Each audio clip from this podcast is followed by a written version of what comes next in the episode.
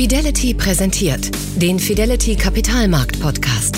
Ein Gast, ein Thema und 45 Minuten Zeit für ein intensives Gespräch. Kapitalmarktstratege Carsten Röhmheld widmet sich jeden Monat einem kompetenten Gast und einem Thema, das die Gesellschaft prägt, das die Politik beschäftigt, das Unternehmen herausfordert und das die Kapitalmärkte bewegt. Die jüngsten Sabotageakte auf Pipelines, Bahnen und Energienetze machen hellhörig. Die russische Hackertruppe Killnet ist Berichten zufolge hochaktiv und attackierte zuletzt unter anderem Webseiten von Flughäfen in den USA. Während die Ursachen von Angriffen auf Infrastruktur häufig ungeklärt bleiben, wachsen die Sorgen in der öffentlichen Wahrnehmung. Wie gefährdet sind Energienetze, Verkehrswege, Strom- und Wasserversorgung? Wie sehr müssen wir uns vor Cyberattacken fürchten? Wie sicher ist unser digital verwahrtes Geld? Was kann der Staat, was aber können auch Unternehmen und jeder Einzelne tun, um sich zu schützen? Und wie bereitet man sich eigentlich auf Versorgungsausfälle oder einen sogenannten Blackout vor? Darüber sprechen wir mit Manuel Attuk. Er ist IT-Sicherheitsberater und Gründer und Leiter einer ehrenamtlichen Arbeitsgruppe, die sich AG Kritis nennt und zu der sich seit dem Jahr 2019 rund 40 Fachleute zusammengetan haben, um sich für mehr Sicherheit unserer kritischen Infrastrukturen einzusetzen. Herr Attuk ist als Experte für das Thema Hackback bekannt. Damit bezeichnen Profis einen digitalen Gegenschlag nach einem Cyber- oder Hackerangriff. Heute ist Mittwoch, der 18. Januar 2023. Mein Name ist Carsten Röhmheld, ich bin Kapitalmarktstratege bei Fidelity und ich freue mich sehr auf das kommende Gespräch mit Manuel Attuk beim ersten Kapitalmarkt-Podcast von Fidelity im neuen Jahr. Herzlich willkommen, Herr Attuk. Hallo. Herr Hartog, in jüngster Zeit sind wieder mal viele Fälle bekannt geworden, in denen Unternehmen oder Behörden zum Ziel von Cyberangriffen wurden. Hacker brechen in die IT-Systeme ein, erbeuten Datensätze, stellen Lösegeldforderungen. Sie sind Experte auf dem Gebiet der Cybersicherheit und deswegen gleich zu Beginn die eigentlich wichtigste Frage. Wie bewerten Sie die akute Sicherheitslage für Unternehmen und staatliche Institutionen in Deutschland? Ungefähr genauso schlecht wie vor dem Krieg und vor der Pandemie. Denn äh, die meisten machen nicht äh, sichere Systeme und sicheren Betrieb, sondern einen günstigen Betrieb, einen gewinnorientierten Betrieb oder sagen eben, Cybersicherheit ist Magie. Das ist irgendwas wie äh, Glitzer, Blockchain und KI oder äh, was auch immer. Nur die Basissicherheitsmaßnahmen, die wirklich den Schutz bringen, ähm, werden nicht umgesetzt und demzufolge sieht die Cybersicherheitslandschaft in Deutschland wie auch weltweit grundsätzlich eher schlecht aus. Das heißt, wir machen es Hackern im Prinzip das Leben einigermaßen leicht, indem wir so vulnerable Systeme bei uns äh, in der Infrastruktur haben, ja? Naja, wir machen es allen Akteuren im Cyberraum sehr leicht, äh, denn wenn wir eben schwachstellenbehaftete Systeme betreiben, die aus dem Internet erreichbar sind, wenn wir Systeme nicht up-to-date halten, wenn wir die nicht warten und pflegen, ja, das Fahrzeug muss man alle zwei Jahre zum TÜV bringen. Wenn man merkt, die Bremse funktioniert nicht richtig, geht man aus Eigeninteresse äh, zur Reparatur. Wenn eine Warnmeldung anzeigt, dann kümmert man sich normalerweise drum. Wenn aber die IT nicht funktioniert äh, oder tatsächlich Angriffe erfolgen und auch äh, geglückt sind, dann zuckt man mit den Schultern und sagt, das waren irgendwie so total erfahrene Angreifer und wir waren Opfer, aber man, die, die meisten fragen sich nie, waren wir vielleicht grob fahrlässig, haben wir die Systeme nicht ordentlich betrieben, was müssen wir eigentlich tun dafür? Und gucken lieber darauf, wer sind die Täter, was sind die Strukturen und warum sind die böse zu mir? Als zu sagen, wie kann ich mich defensiv aufstellen und das Ganze absichern und dafür sorgen, dass ich eben nicht erfolgreich angegriffen werde und wenn doch, dass ein, ein solcher Angriffsversuch oder ein solches Ereignis eben nicht zu einer Krise oder Katastrophe führt, sondern maximal zu einer Störung, weil ich eben entsprechende Maßnahmen ergriffen habe. Jetzt haben Sie von Katastrophe gesprochen. Welche, welchen Schaden können denn Hacker bei einem Cyberangriff anrichten? Jetzt haben wir viel von solchen Ransomware- und äh, Lösegeldforderungen gehört. Besteht denn auch bei einem erfolgreichen Angriff Gefahr für Leib und Leben? Na, wir sehen ja in unregelmäßigen Abständen, dass Unternehmen, die einem Cyberangriff unterliegen, äh, insolvent gehen und Insolvenz anmelden müssen äh, oder eben äh, viel, viel Geld investieren müssen für die Behebung dieser Schäden, die äh, deutlich besser in die Prävention und viel günstiger in die Prävention investiert gewesen wären. Wir sehen bei den äh, kommunalen und Landkreissystemen, die angegriffen werden und äh, verschlüsselt werden und erpresst werden, dass ähm, die Daten veröffentlicht werden als ähm, sozusagen Erpressungserweiterung, an, als äh, Teaser nach dem Motto, äh, hier schaut mal einen kleinen Teil des Datensatzes, veröffentlichen wir mal, dass ihr auch seht, das ist wirklich wichtig und wertvoll. Manchmal werden eben auch alle Daten veröffentlicht. Und wenn das eben bei kommunalen oder äh, Systemen der Verwaltung sozusagen geschieht, dann sind das tatsächlich lebensbedrohliche Szenarien äh, für Leib und Leben der Bürgerinnen, aber auch für die Unternehmen. Vielleicht zwei Beispiele für Leute, die Hartz IV oder sonstige Sozialleistungen ausgezahlt bekommen und wenn das Fachverfahren eben auch mit verschlüsselt wurde und diese Auszahlung nicht mehr erfolgen kann, dann haben diese Leute, die an der Armutsgrenze leben, eben keine Möglichkeiten zu kompensieren, wie sie Essen und Trinken kaufen. Das ist dann tatsächlich lebensbedrohlich. Wenn Leute eine zweite Identität haben, weil sie beispielsweise bei einem Nachrichtendienst arbeiten oder wenn sie im Grundzeugenschutzprogramm sind und eine zweite Identität äh, erhalten haben und äh, geschützt in einem neuen Ort leben und diese zweite Identität veröffentlicht wird, dann ist es Gefahr für Leib und Leben dieser Menschen. Und als Unternehmen, äh, es gab beispielsweise im Landkreis Anhalt-Bitterfeld äh, die ganzen Kfz-Händler, die gesagt haben, können jetzt keine Kfz mehr anmelden und wir verkaufen demzufolge auch keine mehr, denn die Leute kaufen nur Kfz, die auch angemeldet werden. Jetzt hat man gedacht, naja, dann ist das alles defekt und verschlüsselt und kann nichts mehr gemacht werden. Dann geht man zur Kommune nebenan und meldet halt da irgendwie eine Ersatzanmeldung an. Aber gesetzlich ist das gar nicht vorgesehen. Das heißt, können das gar nicht machen. Und da war dann relativ schnell auch die Frage, wie viele Wochen und Monate soll das noch dauern? Wie lange können wir überbrücken, gar nicht zu verkaufen und pleite zu gehen und damit auch eine Insolvenz anzumelden? So ein Kfz-Händler hat ja auch durchaus ein Dutzend oder mehrere Dutzend Mitarbeiterinnen und dann hängt halt einfach mal die gesamte Familie davon ab, von dem Wohlergehen, ob Cybersicherheit wirklich in dieser Kommune ernst genommen wurde oder nicht. Wir haben ja schon Wiederholungstäter wie die Stadt Potsdam, die zum zweiten Mal angegriffen wurde, erfolgreich wo man sich schon fragen muss, was haben wir eigentlich beim ersten Mal daraus gelernt und warum muss eigentlich niemand dafür haften und Rede und Antwort stehen und, und äh, persönlich mal irgendwie dafür Sorge tragen, dass das alles so nicht weitergeht. Die zocken alle mit den Schultern und sagen, aber halt einen Angriff, ne? Also wenn jemand bisher geglaubt hat, dass es sozusagen ein Thema ist, was weit weg von einem persönlich ist, ich glaube, diese Beispiele haben hervorragend gezeigt, dass jeder von uns betroffen sein kann und dass deswegen auch jeder sich schützen muss. Jetzt noch ein Beispiel für äh, wirklich ähm, eine etwas schwerwiegende Sicherheitslage. Im Iran wurde ja 2010 die Atomaufbereitungsanlage Natanz attackiert. Wie groß ist denn die Sorge, dass es auch bei uns mal ein Atomkraftwerk tatsächlich treffen könnte? So eine Urananreicherungsanlage wie in Natanz ist ja schon mal ein ganz anderer Maßstab als ein Atomkraftwerk. Atomkraftwerke sind auch im, im produktiven Betrieb nicht ans Internet gekoppelt. Da gibt es ein sogenanntes Air-Gap, also ein, ein, äh, eine Luftbrücke. Die Systeme sind nicht direkt mit dem Internet verbunden. Das war übrigens in Natanz auch der Fall. Man musste also, die, dieser Stuxnet-Schadcode wurde ja über Jahre von den Israelis und den Amerikanern entwickelt und äh, über Jahre in verschiedenen Versionen in den Umlauf gebracht, aber konnte nicht in Natanz eingebracht werden.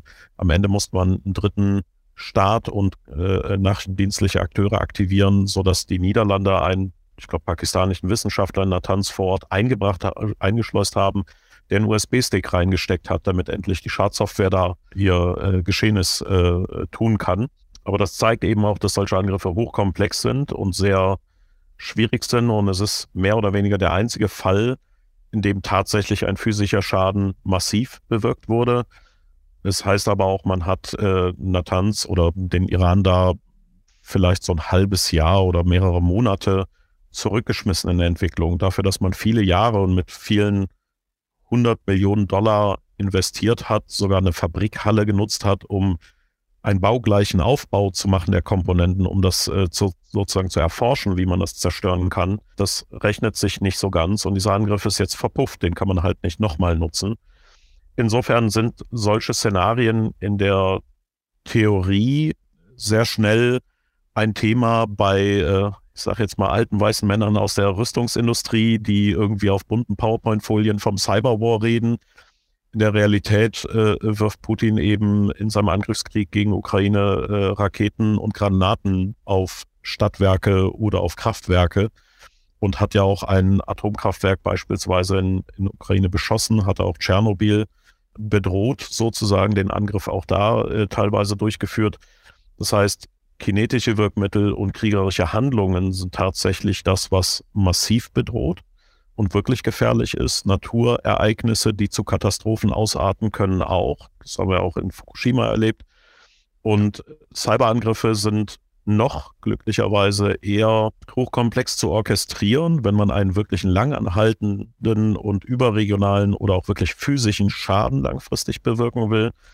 Wenn man aber eben nicht auf staatliche Akteure schaut, sondern auf hochkriminelle Täterstrukturen, also organisierte Kriminalität. Das sind dann die Ransomware-Pressungsbanden, die machen eben pro Jahr mehrere hundert Millionen Dollar Umsatz und der ist gleich Gewinn, weil steuerfrei.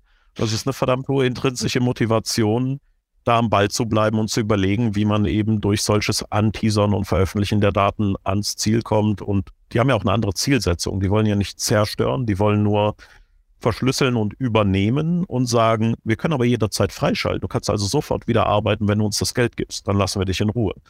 Wenn sie wirklich zerstören wollen würden, dann wäre ja der Bedarf zu zahlen bei der Erpressung nicht mehr vorhanden.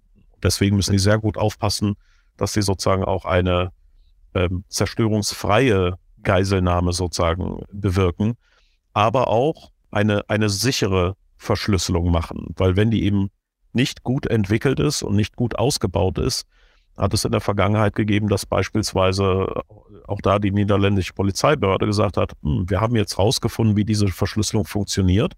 Wir haben jetzt für alle Angegriffenen eine Funktionalität gebaut, dass die sich selbst wieder diese Entschlüsselung organisieren können bei uns auf der Webseite und einfach ihre Daten wieder entschlüsseln. Und da haben diese organisierten Täterstrukturen verstanden, wir brauchen sichere Softwareentwicklung, wir brauchen echt gute Kryptographie und Verschlüsselung und wir brauchen knallharte Business Cases, die nicht kompromittierbar sind. Ansonsten kommen uns die Polizeibehörden dazwischen und wir machen keinen Umsatz. Und seitdem haben diese Täterstrukturen wirklich gute Softwareentwicklung. Die sind Paradebeispiel dafür, wie man sichere Software entwickelt, wie man sichere Verschlüsselung einbringt. Also da könnte sich auch die freie Marktwirtschaft und der private Wirtschaftsbereich wirklich viele Scheiben von abschneiden, denn die haben wirklich gelernt, dass es sie ihren gesamten Business Case kostet, wenn sie schlecht entwickeln. Ja. Leider. Wie ist denn die Aufteilung so zwischen, Sie haben jetzt von diesen äh, Täterstrukturen und Organisationen gesprochen, die jetzt nicht staatlicher Natur sind, also von den bekannteren Staaten, über die man spricht, ist ja ist meistens Russland, Iran, Nordkorea äh, sind, werden genannt. Wie ist denn die Aufteilung sozusagen? Kann man sagen, dass die staatlichen Akteure eher für die größeren Angriffe ähm, verantwortlich sind, während sich diese privaten Organisationen eher kleinere äh, Ziele vornehmen? Oder wie kann man das beschreiben? Also in der Ransomware-Entwicklung der letzten Jahre war es so, dass sie sich erst auf Privatmenschen und alles fokussiert haben. Dann haben die gelernt, dass Privatmenschen salopp gesagt so blöd sind, sich Bitcoins zu kaufen und dann dahin zu überweisen und es sehr mühselig ist, für 200 Dollar irgendwie die ganze Zeit mit jemandem wochenlang zu diskutieren und haben eben gesagt, naja gut, dann machen wir jetzt äh, lieber Unternehmen das lukrativer und äh, da kommt man besser zum Ziel. Dann gab es eine Zeit, wo es ein sogenanntes Big Game Hunting gab. Das heißt, die haben sich richtig große und fette Ziele ausgesucht die dann allerdings so groß und so fett waren, dass eben auch die staatlichen Sicherheitsbehörden darauf aufmerksam geworden sind und auch die Unternehmen selbst, die eben auch selber viele Cybersicherheitsverteidigungsbereiche haben. Also ein, ein, äh, ein CERT-Betrieb, ein Security Operations Center oder verschiedene Threat Intel äh, äh, und so weiter und haben eben gemeinsam mit den, ähm, mit den äh, staatlichen Strukturen und Behörden versucht, eben den, den Garaus zu machen oder sie eben zurückzuverfolgen. Bei Verdacht auf Todesfolge, das gab es ja bei der Uniklinik Düsseldorf. Eine Frau ist auf dem Weg zu einem anderen Krankenhaus, weil Düsseldorf einen Aufnahmestopp hatte, äh, dann am Ende verstorben und die Staatsanwaltschaft hat ermittelt wegen Todesfolge. Das hat dann auch nochmal ein anderes Kaliber es ist am Ende rausgekommen, dass es nicht wegen dem Cyberangriff äh, sozusagen zur Todesfolge kam oder wegen dem Umleiten dieses Krankenwagens, sondern es, sie wäre sozusagen sowieso an den Folgen äh, erlegen. Aber das bringt natürlich Staatsanwaltschaften aufs Ziel. Es wird gegen Tötung oder, oder was auch immer ermittelt und das hat ein anderes Kaliber. Und deswegen ist diese Big Game Hunting so ein bisschen eine Sackgasse gewesen und wir haben gesagt, na gut, die ganz dicken Fische, äh, wo wir 50, 70 und mehr Millionen Dollar erpressen wollen, skaliert nicht so gut mit der Verfolgung und konzentrieren sich dann eher auf äh, beispielsweise Hochschulen, auf beispielsweise Verwaltungen, Krankenhäuser, äh, weil die halt auch den Notbedarf Bedarf haben, sozusagen funktional zu sein, aber auch leichte Ziele sind und äh, bedienen sich natürlich alle anderen Bereiche KMU, äh, die natürlich auch schnelles, gutes Geld sind, wenn sie da 50, 70, 100 Mitarbeiter haben oder 300 und äh, auch ein paar, paar Millionen oder viele hunderttausend als Erpressung zahlen können, die loten ja auch ihre Ziele aus. Die gucken also, wie viel Jahresbilanz haben die, wie viel Rechnung stellen die, wie viel Geld äh, fließt da so. Und dann taxieren die auch, wie viel Erpressungssumme die nehmen. Vorher war es so ein bisschen pauschalisiert, jetzt ist es sehr individuell, man wird als VIP-Kunde behandelt, ja. Diese Bandenstrukturen sind tatsächlich weltweit. Es gab eine sehr, sehr bekannte Tätergruppierung, die so lange Zeit die Nummer eins war. Ähm, die haben auch eine, eine Twitter-Meldung abgesetzt, äh, dass wer Russland angreift, davon ausgehen muss, dass sie die kritischen Infrastrukturen des jeweiligen Landes zurück angreifen und verschlüsseln würden. Und daraufhin gab es dann anscheinend intern einen Disput in dieser Gruppe von Kriminellen, und es sind mehrere Gigabyte Daten aus den internen Chatsystemen und Kommunikationsstrukturen veröffentlicht worden, weil eben unter anderem mindestens eine Person entweder Ukrainer war oder Ukraine pro eingestellt war und gesagt hat, ja, nee, so gehen wir als Gruppe nicht um. Es gab auch eine andere Tätergruppierung, die gesagt hat, ja, liebe Leute, es gibt gerade einen Krieg in Russland, Ukraine und so. Also wir haben mit beiden nichts zu tun, ist uns alles völlig egal. Wir sind auch apolitisch, äh, wir wollen nur Geld. Also wir sind nur auf Geld aus, wir halten uns da völlig raus. Schönen Tag noch. Also da sieht man, dass das nicht spezielle Länder sind, sondern mhm. äh, naja, geldgierige Menschen, die äh, dieses äh, Gen haben der Kriminalität und da knallhart vorgehen. So.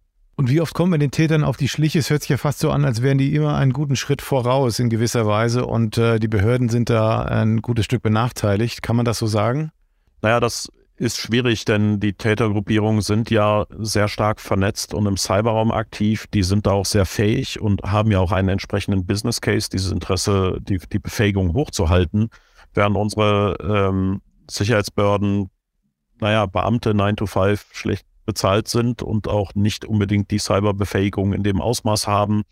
Aber äh, darüber steht ja auch ein Bundesinnenministerium, was äh, alle drei Minuten krakeelt. Wir brauchen Vorratsdatenspeicherung, wir brauchen dies, das, jenes an offensiven Maßnahmen, an Hackback, also invasiven Eingriffen in fremde IT-Systeme. Wenn uns jemand von einem System aus angreift und hackt, dann hacken wir zurück und zerstören dieses System. Das nennt man im Völkerrecht Vergeltungsschlag. Und das mhm. ist äh, völkerrechtlich äh, nicht zulässig. Und deswegen haben wir diese Art von Hackback in Deutschland noch nicht, obwohl das Bundesinnenministerium das wirklich sehr gerne hätte. Ähm, es ist halt völkerrechtlich illegal. So. Und ja. ähm, das ist also das Hauptproblem, dass da ähm, diese Forderungen im Raum stehen und dieser, diese Hoffnung ist, dass man offensiv im Cyberraum sozusagen alles wegcybern kann und dann ist Frieden. Aber so funktioniert es nicht in einem weltweiten Cyberraum. Wir müssen ja alle Kriminellen im Internet komplett dingsfest machen in deutschen Gefängnissen, die dann überlaufen, keine Ahnung. Äh, und dann können wir im Frieden leben. Das ist, glaube ich, ein komischer Ansatz. Und wenn man sich sowas wie, wie Vorratsdatenspeicherung mal anguckt, die ja schon vom Europäischen Gerichtshof mehrfach äh, äh als verfassungsfeindlich kommuniziert wurde und gesagt wurde, gibt es nicht, außer in ganz speziellen Sonderfällen. Das letzte war ja Ende letztes Jahr und da hat äh, die Frau Faeser als Bundesinnenministerin gleich danach gesagt, ja, aber dann brauchen wir IP-Vorratsdatenspeicherung, also nur die IP-Adressen.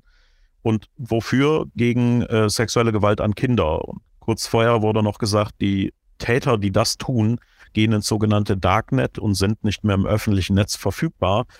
Der Witz an der Sache ist, das Darknet funktioniert nicht mehr mit IP-Adressen. Also mhm. eine IP-Adressenspeicherung ist für das Argument, was sie bringt, sexuelle Gewalt gegen Kinder zu ermitteln, sinnlos. Also so inkompetent sind unsere Sicherheitsbehörden, so unfähig sind sie, das auch wirklich zu unterscheiden und holen ihre, weiß nicht, 10, 20 Jahre alten Forderungen raus und rudern die gebetsmühlenartig ab, statt sich auf die Zukunft einzurichten und zu sagen, wie können wir denn in der Defensive eine, eine Verfügbarkeit unserer Infrastruktur in Deutschland so aufbauen, dass einfach Ereignisse nicht so wirken. Wenn eine Verschlüsselung versucht wird, naja, dann kommen die ein, zwei, drei Maschinen weit und danach stoppen wir das. Statt zu sagen, die verschlüsseln die ganzen Unternehmen, die ganzen kritischen Infrastrukturen, die gesamte Verwaltung und dann äh, machen alle dicke Backen und sagen, boah, das war krass. Also da sind wir noch lange nicht, weil lieber populistisch gesagt wird, wir müssen Täter jagen. Und in der Privatwirtschaft oder auch in der äh, Bevölkerung wird sehr, sehr oft auch in den Verwaltungen sehr, sehr oft diskutiert. Wir müssen wissen, wer die Täter sind, aus welchem Land die kommen, was die tun, wer war das Russland? Und dann sagen wir als AG Kritis ganz klar, es kann euch völlig Wumpe sein, wer der Täter ist und woher der kommt oder wie viele es sind und was deren Interesse ist. Die Schutzmaßnahmen sind relevant. Lasst doch den, ja. den staatlichen Akteuren den Auftrag, Täter zu ermitteln. Für euch ist doch relevant, wenn eine Verschlüsselung stattfindet, was braucht ihr? Zum Beispiel mhm. ein funktionales Backup. Wenn jemand euch die Umgebung zerstört, was braucht ihr? Ach ja, immer noch ein aktuelles Backup. Wenn jemand eindringt und irgendwelche Dinge tut und ihr könnt es nicht feststellen und sagt, pff, bis wir das analysiert haben, sind Wochen um, braucht man ein Backup. Wenn ein Innentäter freidreht, weil es ein Administrator war, der irgendwie frustriert ist und, und alles zerstört, oh, da braucht man immer noch ein Backup. Also bevor ihr nicht Backups einrichtet und die auch wirklich habt, hört doch auf zu sprechen über Täterstrukturen und Länder. Kümmert euch doch mal darum, dass ihr eure Hausaufgaben macht. Mhm. Das passiert aber leider nicht, weil alle irgendwie lieber diskutieren, ob es jetzt ein Russe, weiß ich nicht, ein, ein Südswahili war oder ein äh, Nordamerikaner. Und auch unsere Freunde ähm, sind in unserem System, denn die Nachrichtendienste und Geheimdienste überall weltweit versuchen, in andere Systeme einzudringen. Und es kommt immer wieder auch raus, dass amerikanische oder die Five Eyes oder englische oder französische oder eben auch deutsche Geheimdienste und Nachrichtendienste in anderen Systemen sind und da Schindluder treiben. Auch das hilft uns ja nicht in der Diskussion, wer war es. Wir sind es ja selber auch teilweise. Ja, Sie haben völlig recht, da werden scheinbar wirklich die falschen Gespräche geführt. Aber lassen Sie uns die aktuelle Situation noch mal kurz betrachten. Wir hatten ja äh, 2017 dieses WannaCry-Virus, was weite Teile des Internets lahmgelegt hat. Und ähm, einige Leute sprechen von regelrechten Cyber-Epidemien, die äh, von groß angelegten Cyberattacken herrühren könnten. Ähm, einige Experten haben gewarnt von Kaspersky unter anderem, dass 2023 eine ähnliche starke Viruswelle über uns hereinbrechen könnte. Wie sehen Sie das? Ähm, glauben Sie, dass das, ähm, die Gefahr zunimmt? Vor welchen digitalen Herausforderungen stehen wir uns, stehen wir im aktuellen Jahr? Dazu muss man ja mal beleuchten, was sind denn die Ursachen für solche Fälle wie WannaCry? Die Ursache für WannaCry war ja, dass ein amerikanischer Nachrichtendienst oder Geheimdienst seine Sicherheitslücken, die er in Softwareumgebungen kennt und auch Angriffsmuster, also Exploits, sogenannte Angriffssoftware, nicht ausreichend schützen konnte und eine fremde Tätergruppierung diese Daten eben von denen abgegriffen hat und veröffentlicht hat. Daraufhin sind mutmaßlich Russen, aber man weiß es nicht genau, äh, eben hingegangen und haben gesagt, oh, da gibt es so eine Schwachstelle, die heißt Eternal Blue. Das ist eine Schwachstelle in Windows Server Systemen, die eben viele nutzen. Diese, dieser Geheimdienst in den USA hatte diese Lücke schon vor mindestens fünf Jahren gekannt, aber Microsoft nicht gemeldet zum Schließen und hat die offenbar fünf Jahre lang selber genutzt. Und diese Lücke ist so fies und so brutal, dann können wir die doch äh, nutzen, um Schindluder zu betreiben.